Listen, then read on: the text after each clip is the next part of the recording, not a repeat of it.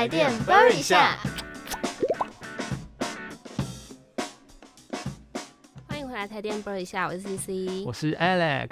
今天这集厉害了，可以说是为想成为台电人的人而设的。没错，所以今天呢，就是要来跟大家聊聊，想成为台电人的话，该如何准备。嗯嗯，那首先呢，进入台电的主要管道呢，其实就是要透过甄试考试，这也是最公平的一种方式啦。那台电新进人员的甄试呢，有分两种，一种是职员甄试，另外一种就是雇佣人员的甄试。那职员甄试呢，主要是专科以上层级的考试。进到台电之后呢，职员是做整体的策略面的规划，跟一些比较大项的一些规划事项。那雇佣人员甄试呢，也被称为养成班，是比较在做像是现场电力技术方面的工作，例如一般的像是抢修啊等等这些基础的一个设施维护的工作。那每年呢都会看的一个退休跟离职的状况，如果有缺的话，那台电那边就会在增补人员啦。嗯，对。那像我们刚才前面呢就讲到两种，一种是职员甄试，一种是雇佣人员甄试嘛。首先，现在跟大家介绍雇佣人员甄试，它其实也被称为养成班，高中职毕业之后就可以报考了。那主要呢会分成两类，一类是电力技术类。就像是配电啊、输电、变电、电机、机械等等的。那综合行政类呢，是第二类人员，是包含像是综合行政跟会计类。那台电的甄试过程呢，其实都包含着笔试跟复试。那复试主要是面试，还有现场测试。那现场测试的项目，还有一些是实作的测试项目，都会是那个类别未来的工作需要来进行做测验。对啊，像我们也是准备这集才知道。有些人说的配电是赶上蜘蛛人，或是输电，也就是爬铁塔的台电人员，他们也被称为高空的天行者。那这一类其实都是雇佣人员。那以雇佣人员来说，其实在正式禁用后，完成实际训练后，起薪是三万两千多元，而且工作上也有逐年考评的调整的机制哦。嗯，雇佣人员其实是要经过一段时间的养成，像是爬电杆或者是高压铁塔，因为高度很高嘛，嗯，像是我们这些普通百姓其实应该都会害怕了，对，更何况还要在上面操作一些可能器具器材等等的。所以考进台电之后呢，其实除了一些基本的知识之外，还会有一些训练啊，就是还有一些到单位之后的实务操作，让新进的人员可以不会害怕从事这些工作。同时呢，也会有师傅在带着操作，才可以慢慢胜任这些工作。嗯嗯，那在讲完这个雇佣人员真实的细节之后呢，接下来就是我们前面讲过的另外一种真试方式——职员真试啦。那职员甄试呢，其实就像是我们两个就是专科以上毕业的就可以报考了。嗯，那是比较偏重规划跟管理方面的工作。那主要在招考的是电力的专业技术，像是电机啊、机械啊、土木啊这一类的，或是像电厂的修建啊、基础的营运等等的工作。那另外管理类的也有像气管、财会等等。那近年其实也有像文化资产保存啊。图书资讯管理、大众传播这样子的类别在做招考，也是代表台电公司有一些新的类别需要这些人来做整体的规划。然后考试也是先通过笔试之后再复试。那录用之后起薪大约是四万余元。嗯，讲到这个呢，就觉得非常的开心，我们又多了一个 工作可以选择了。对啊，因为我们两个读了广电系，就是传播学型的。嗯，那像我们进去可能就可以做一些宣传或是行销的工作。那其实像我跟 CC 有在网络上爬文，考这个考试，它就是要认真用功的念书啦。嗯，毕竟台电的考试关系到我们大众基础的民生设施，所以一定要具备基本的知识。进到台电之后，还会有相关的训练跟实习。那假设大家有兴趣想到台电工作的话，台电官网的征才资讯专区里有简章跟一些考古题，那就可以从考古题里面知道考试的范围跟命题方向，也比较好准备。对啊，因为如果说今天都没有范围，然后也没有目的的这样准备的话，一定会超级 panic 的发疯。对啊，那这个范围其实还蛮明确的，我们可以找跟自己有关的一些类别跟科目去准备，其实是对自己比较加分的。嗯，那这边呢？也要跟大家说一个比较少人知道的一个正式管道，你不需要等到大学毕业呢，就可以成为准台电人啦。哦，嗯，那这个呢，其实就是大学以及研究所的奖学金甄选。台电的目的呢，就是想要找一些具有电力专业背景的学生。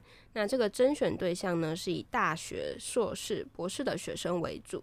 那每年呢，会招考与电力有关的新兴类科，比如说近几年啊，有一些大数据跟人工智慧，还有像是电网资讯啊、资通安全等等的。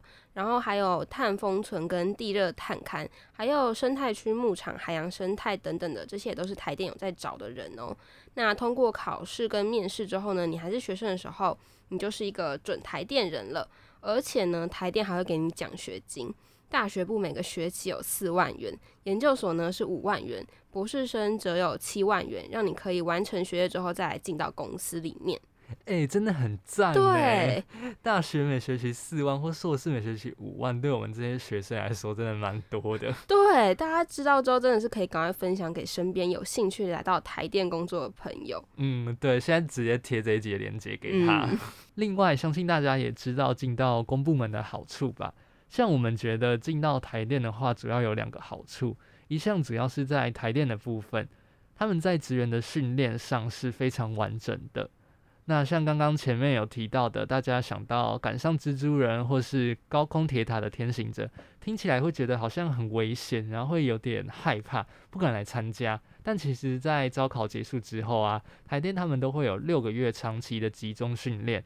那在这中间，除了电力技术之外，在公安的部分，台电也会把这个观念好好传导给大家，让大家能够体会，在这个工作中是可以安全的来执行的。嗯，那当新进人员下到单位之后啊，台电也还会有一个导师制度的规划，会排给每个新进人员一个导师，甚至还会有一个学长姐来带领你熟悉这个工作。不论是技术面或是生活面，这就是台电非常棒的一个体制。真的，像如果以我自己来说，进到一个新的工作环境，就是属于那种比较容易神经紧绷或者是慌乱的人。嗯，像台电这种导师制度啊，其实就可以减少新人一些比较彷徨的心情啦。对啊，那另一个好处就是像公务员工作稳定，大家都知道。嗯，那像台电也是在稳定之下呢，相信大家选择的弹性就会很大。像是有些人呢，可能会花多一点时间投入在工作，或是有些人就是下班之后回到家自己的休闲时间，他可以去投入自己的兴趣。再就是工作稳定之后，其实对于我们的生涯发展。比如说，有些人想结婚啊，或是买房之类的，其实都可以自己去做安排。对啊，而且其实做了这集之后，才知道电力产业它的涵盖面是非常广的。嗯，电业的上中下游其实都涵盖在里面。所以，如果现在考进来之后，你做的工作范围是这个。不代表你以后没有轮调跟转换的机会。如果你比较喜欢做一些研究的工作，台电有电力综合研究所，可以去研究怎么让这个电力要发电比较有效率啊，甚至是生生态海洋如何在电厂盖的过程里面不会影响到这个生态的发展，或者是像台电有的是行政啊，或者是说可能你比较喜欢跟人家接触，就可以试着做台电他们业务行销方面的工作。还有像是如果比较喜欢公关媒体、行销宣传方面的话，台电也是有部门可以来做轮调跟参与的。对啊，所以在台电的就职期间，其实是。可以不止做一件事情。嗯，听完这些，其实我也有发现有蛮多不同的工作性质可以让我们去尝试的，并不会像刻板的印象当中啊，公务员就是只能每天坐在电脑桌前处理文书方面的工作。没错，那最后呢，如果大家想要知道第一手的真实资讯，记得关注台电官方脸书电力粉丝团，会及时的抛出招考资讯。另外，台电的官网上也有一个征才资讯专区，上面都可以连接到雇佣人员。真试跟职员真试的网站，另外还有一个很特别的资讯是，每年在招考的前六个月，台电就会公告招考的资讯；在考试的前四个月呢，会公告简章。还有像是前面讲到的考古题，也是放在真才资讯专区这边，欢迎大家都直接到真试网站锁定最新的消息啦。那今天这集就是跟大家介绍了台电主要的真试人员，还有如何准备真试考试，以及工作未来发展的多元方向。我们也有把懒人包的链接放在资讯栏，方便大家浏览跟分享给有兴趣的亲朋好友，也希望大家收获满满哦。嗯，那另外呢，要跟大家说，我们最大波的抽奖终于要来了。这次要抽的呢，就是 AirPods，耶！没错，欢迎大家呢，赶快到台电 Play 下的脸书跟 IG 的。抽奖贴文，根据步骤参加抽奖喽。真的是超级豪华，大家真的现在赶快去留言。我是 Alex，我是 CC，我们下次见，拜拜。